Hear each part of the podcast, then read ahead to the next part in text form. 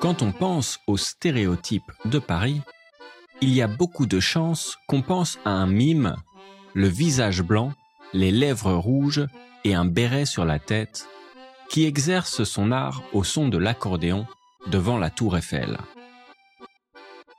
Si on entend encore assez souvent l'accordéon en France, et que la tour Eiffel, elle, n'a pas bougé d'un centimètre depuis un siècle et demi, c'est plutôt rare de voir un mime de nos jours à Paris. Et pourtant, cette image du mime trouve bien ses origines dans la réalité, dans le personnage tout à fait singulier de Bip, créé dans les années 1940 par le mime Marceau. Tout d'abord, l'art du mime, ou la pantomime, est un art international.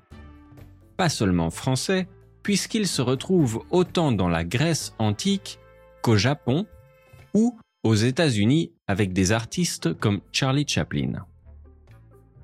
C'est un genre théâtral où l'interprète joue un rôle sans prononcer une parole, où ses expressions et ses gestes évoquent des situations imaginaires. Le mime peut par exemple se retrouver coincé dans une boîte inexistante ou marcher contre un vent imaginaire. Il peut exprimer ainsi des idées et se faire comprendre universellement. Un homme, Marcel Marceau, dit le mime Marceau, s'inspire du Pierrot de la Commedia dell'arte pour créer un nouveau personnage nommé Bip. Le visage blanc, les lèvres rouges et les yeux maquillés de noir, Bip est un clown triste, muet, qui porte un pantalon blanc, une marinière et un chapeau haut de forme orné d'une rose. Sans jamais prononcer un seul mot, Marcel Marceau devient une star internationale du théâtre et du cinéma en tournant avec des réalisateurs comme Jean Cocteau ou Roger Vadim. En tout, dans sa carrière, il n'aura prononcé qu'un seul mot au cinéma.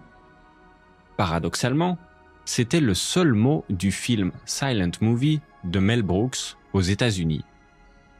Il crie non au téléphone quand Mel Brooks lui demande de jouer dans son film muet.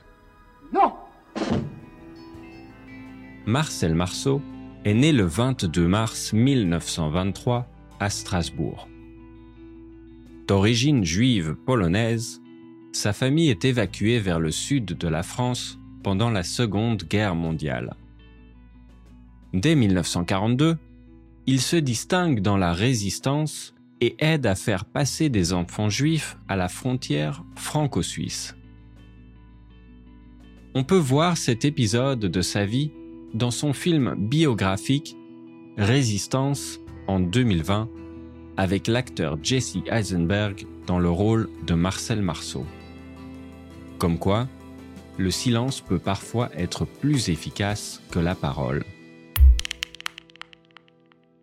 Question. Quels autres clichés représentent la France et sa culture? Pourquoi le mime Marceau a eu plus de succès à l'international que dans son pays. L'art peut-il se mettre au service de la politique?